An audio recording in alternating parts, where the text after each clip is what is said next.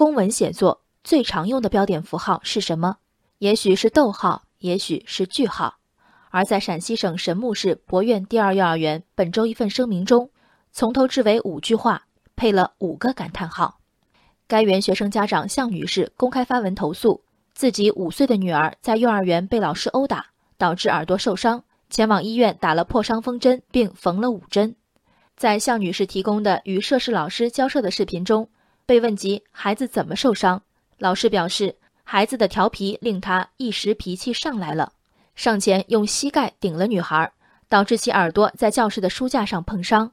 向女士称，涉事老师表示可以写书面道歉书，但园方不同意，坚称事故原因是女童重心不稳，并把向女士从班级微信群踢了出去。幼儿园铿锵的感叹号声明也在此后发出，不仅绝不允许任何人诽谤我园老师，而且身正不怕影子斜。有的细节因双方各执一词。目前难有定论，比如老师有没有对孩子施以暴力？为什么老师承认了用膝盖顶了孩子，园方却不认可？有的事儿则是确定的，向女士的孩子的确耳朵受伤，缝了五针，受伤地点也的确是在幼儿园。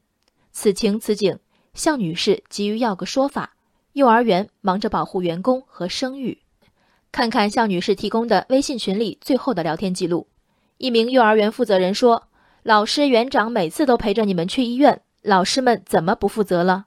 就是因为有你这样咄咄逼人的家长，才让那么多老师寒了心。”并反问向女士：“满足你所要的十万才叫负责吗？”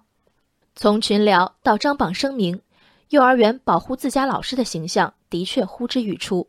报以同理心，幼儿园的态度不但是为稳定幼师、保教员的军心。也有着面向全体家长的公关意义，但我实在好奇，在普惠幼儿园幼师无编制、低待遇、大工作量等一系列长期问题中，神木市博苑第二幼儿园的园长真的认为家长的咄咄逼人是幼师紧缺的罪魁祸首吗？同理心是相互的，看到孩子流血的左耳，不紧不慢，微笑感谢老师陪同送医的佛系家长当然好修养，但。在老师亲口承认是自己的暴力举动造成孩子受伤之后，咄咄逼人，甚至暴跳如雷，难道不是人之常情？十万索赔标的与最后获赔的数额或有差距，寄托了家长激愤和心疼的一个数字，还停在报个数的阶段，也是罪过吗？如果咄咄逼人是一种错，园方一句话带一个感叹号的咄咄逼人，又何尝不在一刀刀砍断家长与幼儿园的协商渠道？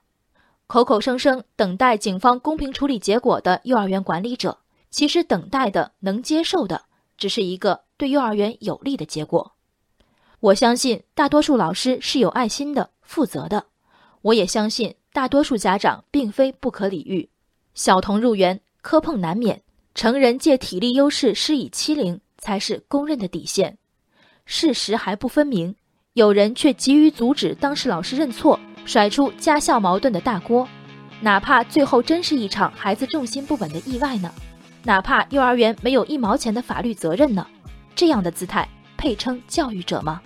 人生海海，见微知著。我是静文，往期静观音频请下载中国广播 APP 或搜索微信公众号为我含情。